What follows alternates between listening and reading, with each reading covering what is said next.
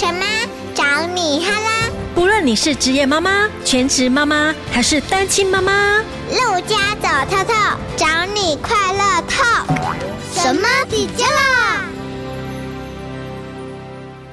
？Hello，大家好，我是杜佳。疲劳与疼痛有时候是我们的身体在发警报哦。哦，有时候你觉得腰酸背痛，可能是昨天我做了什么运动，或者是我打电脑打太久了。哦，不管是电脑手，或是腰酸背痛，或是你有五十间，你一定要拨时间来听我们这一集哦。今天陆佳特别来高和医院找我们的物理治疗师康佩云老师啊，来跟他聊一聊疲劳与疼痛到底是哪里发警报呢？身体哪个地方有问题呢？还有就是我们常常有。坐姿的问题，然后导致于我们这边痛那边痛，全身都在痛。还有就是有很多小朋友，可能他呃是自闭症的小朋友啊，或是 ADHD，或者是有学习障碍，甚至是脑性麻痹的小朋友，怎么样透过物理治疗呢，来让他们的运动机能啊，或者是他们的平衡协调性会更稳定呢？今天就请我们的康老师来跟我们好好聊一聊。康老师你好，大家好，我是高和医院的康佩云物理治疗师。老师，我们要先问您一下哈，嗯，物理治疗到底是用什么方式在治疗的呢？嗯，好，那我就先讲一下物理治疗呢，它是经过科学实证的非药物的非侵入性的一个治疗方式。它主要呢会是以动作分析为主轴，那会经过评估之后，会透过徒手治疗、运动治疗、仪器治疗，或者是功能性训练、一些科技辅具，或是姿势矫正跟教育咨询这些的方式，去预防还有改善各个族群的疼痛、机能损伤跟功能障碍。借由这些治疗呢，可以去促进我们的身体活动，改善。健康状况就可以增进生活品质跟社会参与。那我们物理治疗的四大科主要是有骨科、神经、心肺跟小儿。哦，老师，那像这种物理治疗是不是属于比较温和性的？它不是侵入性的，哦、对不对？对对对，没错。所以它是不是会需要花比较长的时间？哦，确实，就是物理治疗的话，如果说今天是比较急性的问题，嗯、或者是说比较呃单纯的问题，就是我们只要找到问题，要把它解决掉就没事。那当然就是可能一次两次的治疗，其实就可以做完全的缓解，但是假如说是有很多人是因为长期的姿势问题，或者是长期的一个慢性的损伤，那可能他真的就会比较需要一些耐心，可能就要比较多次一点的治疗，或者是比较需要长的一点的治疗时间，才能够慢慢恢复到比较稳定的状态。不过也会因为每个人体质不同，所以稍微有一些差异。老师会先评估过后，嗯，再规划一个疗程。对，没错，没错。哦疲劳与疼痛啊，常常都是身体在发警报，对不对？嗯、可能我们身体有哪个地方出了毛病，或是我们过度的去使用它吗？嗯、所以导致它会有这样子的一个警报出来。嗯，没错。刚刚有提到说，除了就是一些急性的伤害，那尤其是像是一些外伤之外的这种受损，可能就是很多人是因为长期的姿势不良啊，或者是一些慢性的伤害，会导致我们的肩颈酸痛啊，或是腰酸背痛。那其实这个时候整个肌肉筋膜。是比较紧绷的状态，这个时候呢，只要把我们的紧绷的肌肉筋膜做放松，其实疼痛跟疲劳的状况就会改善很多。后续的话，再加上一些无力肌群的一些肌力训练，还有姿势上面的调整，然后去改善我们这个不良的姿势跟不良的动作习惯，就可以让肌肉筋膜不会再持续的感到紧绷。疲劳跟疼痛的话，就可以维持一个比较长期的改善的效果。哎，那老师，您会不会常常遇到一些关节疼痛，嗯，或是关节疾病患者，或是他有一些运动伤害？你通常常都用什么方法呢？协助这些患者来做改善。物理治疗它的处置的模式，其实它有一个核心叫做 Three M。那这 Three M 呢，它就是分别是 Modality、Manual 跟 Movement Therapy 这样子。翻中文就是它是仪器治疗、跟徒手治疗还有运动治疗，主要就是用这三种方式去进行我们的物理治疗的部分。我们仪器治疗的部分就是利用光电、水、冷、热、声音跟力这些物理因子的仪器，像是呃我们。这边有的体外震波，还有光生物调节的仪器，或者是红外线啊、经皮神经电刺激，或者是牵引、超音波、短波这些，我们常常在复健科会听到的仪器，都是来协助我们的组织可以修复，然后去减缓疼痛、改善功能的。第二个就是徒手治疗的部分，就是会用治疗师的双手，然后搭配工具的方式去调整我们组织的张力跟关节的位置。一次的治疗可能会包含很多种的手法，可能是把肌肉筋膜做放松，那也有可能。是把我们的关节做松动，去调整我们关节的位置，让它回到正确的的位置。老师，您刚刚讲的是推拿吗？嗯，按摩之类的，其实是有点类似推拿跟按摩手法，没错，就是手法上会是类似的，可能会有些微的差异，每个流派可能会使用的手法会稍微有点不同。然后呢，第三个是运动治疗部分，就包含大家一些耳熟能详的核心肌群训练。呃，核心肌群就是帮助我们的姿势维持稳定，让我们不会出现一些错误的动作模式。所以现在其实大家很流行，就是要去训练我们的核心肌群，就是因为要去避免未来可能会产生的一些伤害，包含。其他的像是本体感觉的训练、平衡训练、伸展运动或是阻力运动等等，这些都是属于运动治疗的范围。这样子，我前一两个礼拜有来听老师的课程啊，嗯、老师有办那个讲座，对，那里面老师有教我们拿一颗网球吗？啊、球类的，然后把身体靠在墙壁上，用身体去滚那颗球，那个是治疗什么的啊？啊，那个的话就是主要是用一些工具的方式去帮助我们的肌肉或者是软组织做放松。嗯、如果是一些简单。的网球或者是按摩球等等，就是居家可以做的一个放松。那像是我们很常讲说，我们上次网球放松的部位是大概也是在肩颈附近的一些区域，因为很多人会有长期紧绷的问题，可是不知道怎么样去缓解这个紧绷。那有时候也紧到一个程度，可能伸展也不见得能够做到那么扎实，不见得能够真的伸展到那条肌肉的时候，嗯、这时候就可以选择用一些按摩球或者是网球去按压的方式，就是可以做一个放松这样子。哦，就是用一些工具来辅助你这些运动。对对对。对，所以这边你都会教一些动作，对不对？这个也算是附件之一哈、嗯。对，而且我反而觉得这个真的是物理治疗里面很重要的一个元素，因为运动是一个比较可以去维持长期的效果的，就是去长期维持我们身体的健康，也可以让我们整个肌肉的弹性可以维持的。物理治疗是帮你动，自己内部要自己动，对不对？嗯、没错没错，多管齐下，它效果才会比较好。嗯，没错。所以刚刚就有提到，就是前面的那个评估其实是非常重要的，就是不管是哪一种治疗方式，它的运用时机跟正确的判断，就是它成效的关键。所以仪器治疗跟徒手治疗，还有运动治疗这三者是可以搭配去进行，嗯、但是在不同的病程的时候，使用的比例可能会不太一样。那到后期的话，我们的组织已经修复到一定程度的话，嗯、不太需要仪器或是徒手在帮助它去做一些组织的修复或者是复位的时候，这时候运动的维持就会变得更加的重要。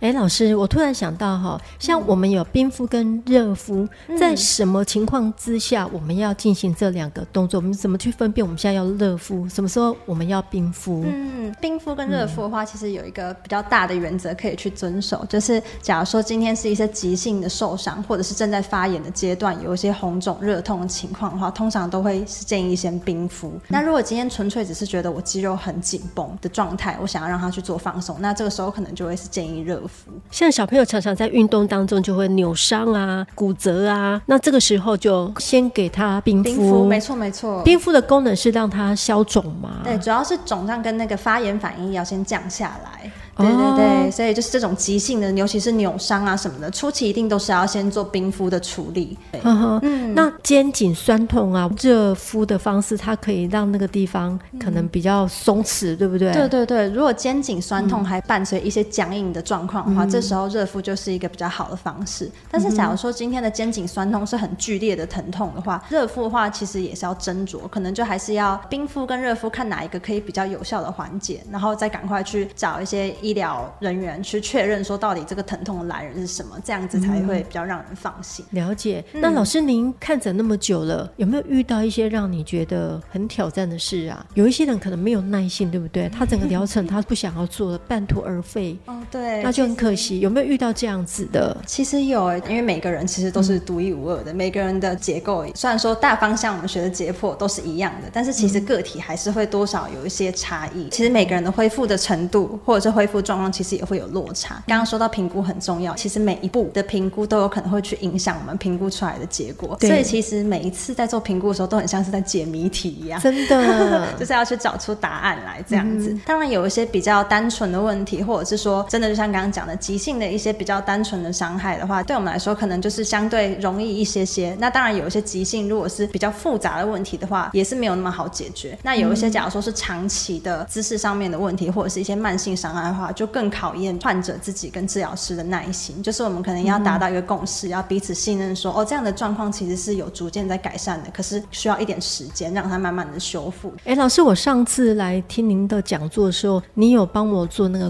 光疗机，那个是什么样的仪器呢？呃，光疗全名其其实叫光生物调节治疗。嗯、那光生物调节这个东西，就是其实它在一般来说，我们生物体内在太阳光的照射或是任何光源的照射之下，都会发生的一个很自然的光生物调节的效应，在我们生物体内。这个光生物调节的仪器呢，就是它会用人工产生的波段。那我们这边的仪器主要是产生红光跟红外光这两个波段，那去进到我们的身体里面的细胞层次，去让我们的细胞去吸收这些光的能量，嗯、然后达到一个生物化学的效应，去让它的组织做修复，促进细胞的养合，这样子。哦，我那时候一两个礼拜都肩颈酸痛，哎、嗯，然后我做了以后，我觉得有比较舒服一点，嗯、但是重点来的是第二天，天第二天我发现我好想睡哦。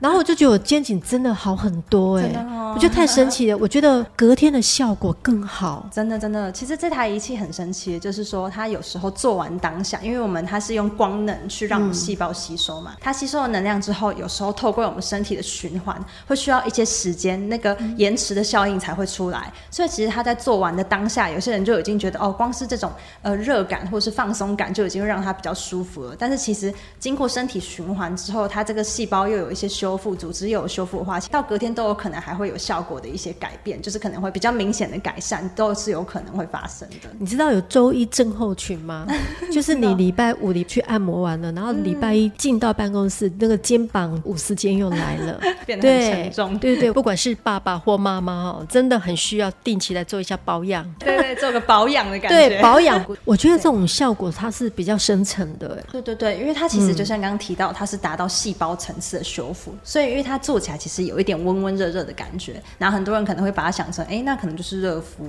但其实它跟热敷比较不一样的是，热敷就是只是去促进局部的循环跟局部的放松，但其实它的的细胞层次的修复作用是可以让它达到就是比较细致的感受，也会觉得好像感受是组织有到比较深层的都有去被修复到的感觉。只要是肩颈酸痛、腰酸背痛、五十肩，都可以用这样的光疗机来做改善。没错，没错。那多久做一次？啊，我们这边的设定是十次，但是基本上六到十次内应该就是已经可以达到一个稳定的状态了。呃，如果是疗程的设定，一开始初期在整个疾病状况还不稳定的时候，会建议一周两次的治疗。那后续就是随着我们一次一次来回诊，那可能就会慢慢调整成一周一次，或者是到两周一次、三周一次，甚至到一个月一次，其实都是有可能的。我觉得妈妈真的非常需要。真的，真的非常需要好好犒赏一下自己。真的，光疗机跟电疗有什么不太一样？一个是光，一个是电流，对不对？它差异在哪里啊？其实两个作用的机制就不太一样。因为电疗毕竟就是利用电的方式，然后在我们的肌肉可能也是达到一个放松、促的促进循环，然后止痛的效果，主要还是止痛为主。对，那光疗的话就是比较多修复，它作用到的层次就会不是只是肌肉，可能会到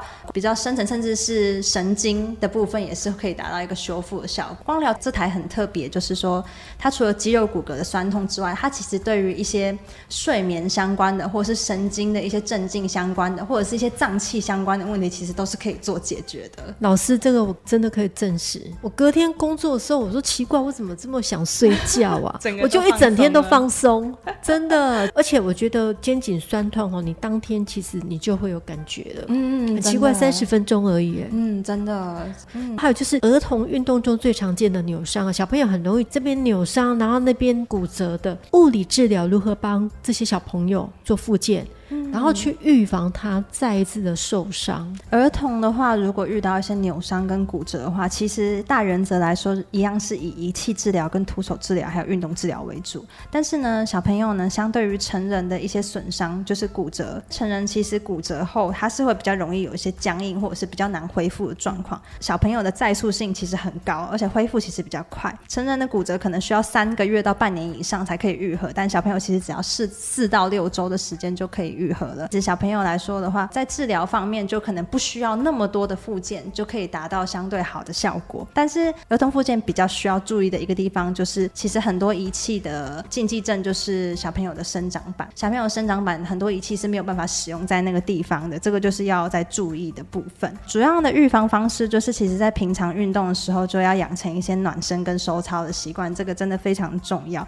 然后去建立这个正确的运动习惯的话，就也可以避免说未来在在一些激烈的运动可能会发生受伤。很多小朋友都会有成长痛，哎，嗯，那这个成长痛会痛到什么时候啊？什么年纪啊？是每个人状况不太一定，哎，这个就比较难讲。嗯，成长痛经常会发生的时间是在什么时候啊？就是在生长板愈合前比较容易会有这样子的状况。如果说以治疗师的观点来说，可能真的就是确认没有结构上面的一些受损的话，对，那可能就是可能真的归因在生长痛的部分。所以很难去说到底每个人的成长痛到什么年纪就会停，对不对？对对对，就是主要是看生长板有没有没有愈合，因为有的人也没有痛啊。对对对，其实有的人也不会发生这样的状况，真的就还蛮看每个人的状况不同。啊、嗯呃，我们呃常常会固定一个动作很久，嗯，哦、呃，所以会有姿势这个问题导致我们的。肩颈酸痛，身体的一些电脑手啊，对对对，现在很严重的就是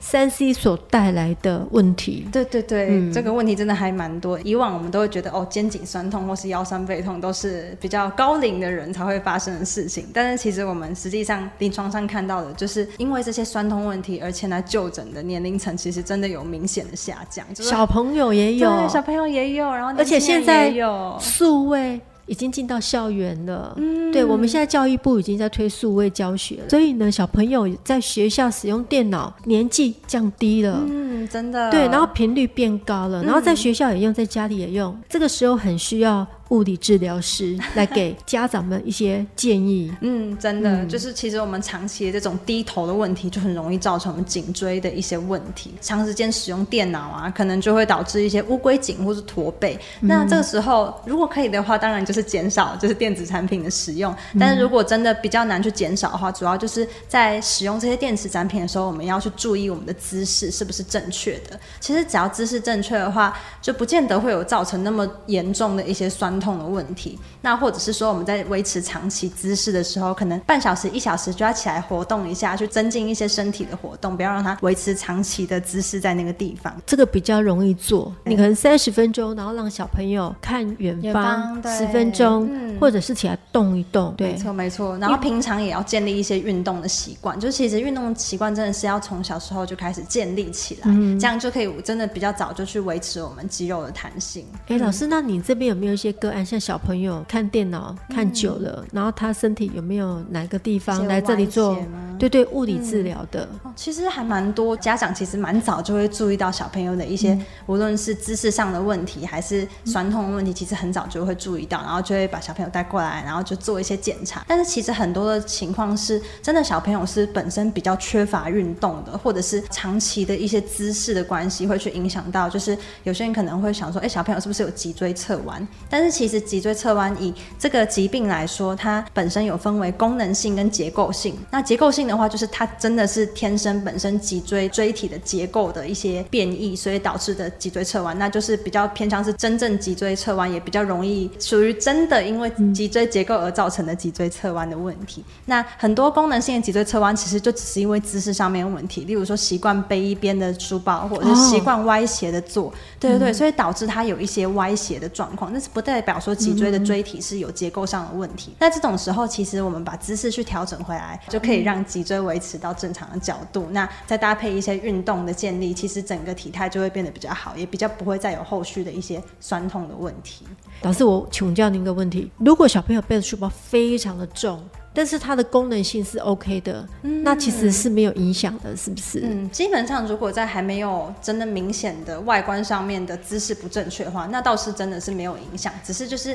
可能要再注意一下，说就是是不是可能。呃，长期背着会有一些受伤，就例如说一些酸痛等等的问题。那如果真的都没有的话，那倒是就比较没有关系哦。所以只要它平衡感够的话，重量重还可以。对对对，就是代表说他的肌肉其实是足以支撑这个书包的重量的。嗯、所以假如说他还没有出现一些呃症状的话，或者是姿势上也没有到明显，例如说被压到驼背等等这种的话，那倒是就是不用太担心，就代表他的力量跟他的负担是有达到一个平衡的状态。所以我们尽量。还是选用那种对脊椎有帮助的书包。对对不对？嗯，就是对，就是尽量我们还是要维持我们脊椎的健康，就是要在背书包的时候也要去注意说我们背着的姿势是不是有因为这样子而一些歪斜或者是一些不正确的姿势。现在很多小朋友呢都有 ADHD 啊、过动症，或者是像自闭症、嗯、ASD。嗯，对。那他们在运动方面呢、啊，或者是在平衡感上、协调性上不是那么的好，怎么样可以透过物理治疗得到一个比较稳定的改善？嗯，儿童物理治疗的部分的话，主要也是会先评估这个小朋友他的动作发展，因为其实小朋友的动作发展是有一个发展里程碑的，他在不同的岁数应该会可以做到不同的动作。那这个部分就是我们要去评估小朋友就是有没有达到他正确这个岁数应该要有的发展。